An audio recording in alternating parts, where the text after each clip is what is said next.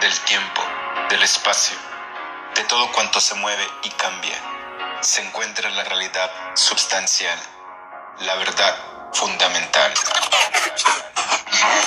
Prepárate para un viaje cósmico que te llevará a una galaxia donde todo, todo es posible.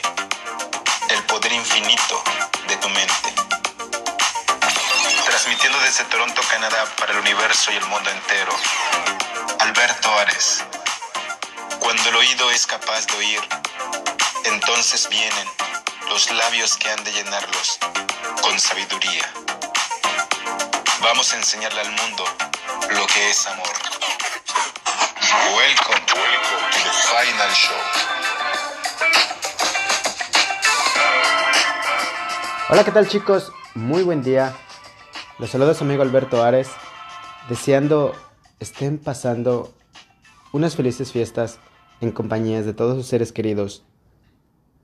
Poder festejar, poder abrazar, poder volver a sentir amar, son esos sentimientos que en estas fechas debemos cultivar para poder tener un estado de vida y un estado mental que nos ayude a ser mejor todos los días.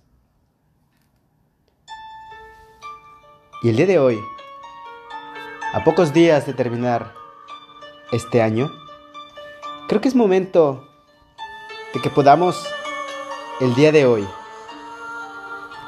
dejar un mensaje en nuestra mente para que esta noche antes de ir a dormir podamos transmutar ese contacto y esa conexión que en estos días se viven por las fiestas de Sembrina. Y es que cuántas veces te has preguntado si tener contacto y conexión es lo mismo? El día de hoy voy a compartir con todos ustedes una anécdota de la cual Internet se llenó hace muchos años con esta historia viral que se hizo a través de una entrevista de un monje a un periodista. Es una prueba más como a través de las enseñanzas podemos llegar a muchos corazones, a las mentes. Y en tus sueños el día de hoy podrás entender y comprender lo que esta meditación el día de hoy te quiere decir. ¿Qué es contacto y qué es conexión? Un monje estaba siendo entrevistado por un periodista en Nueva York. El periodista comenzó entrevistando al monje según lo planeado anteriormente. El periodista comenzó. Señor, en su última conferencia nos contó sobre contacto y conexión. Es realmente confuso. ¿Puede explicarlo? El monje sonrió y aparentemente se desvió de la pregunta que le hizo al periodista. ¿Eres de Nueva York? El periodista contestó que sí. ¿Quién hay en tu casa? preguntó el monje.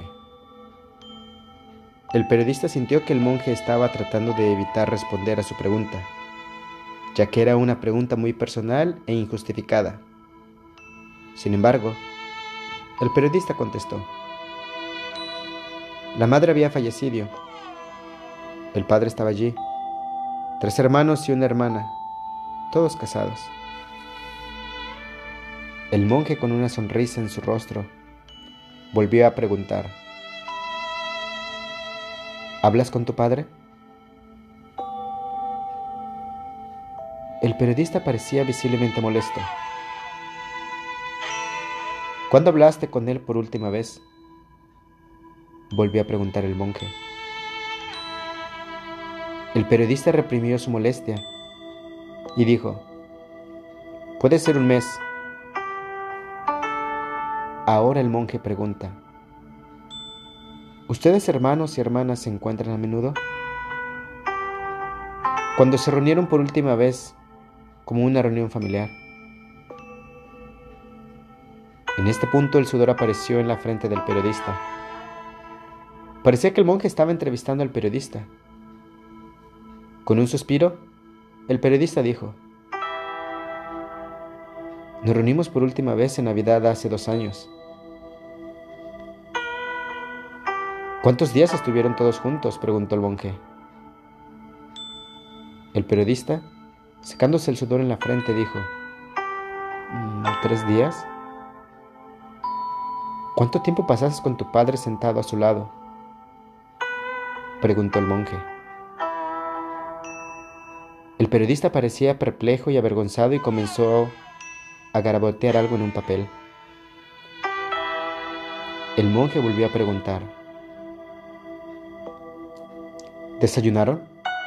¿Almorzaron o cenaron juntos? ¿Le preguntaron cómo estaba? ¿Le preguntaron cómo pasaron sus días después de la muerte de su madre?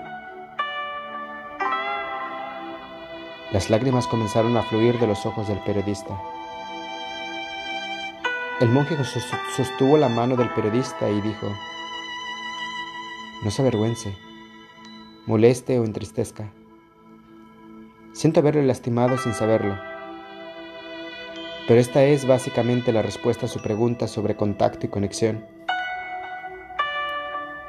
Tienes contacto con tu padre pero no tienes conexión con él.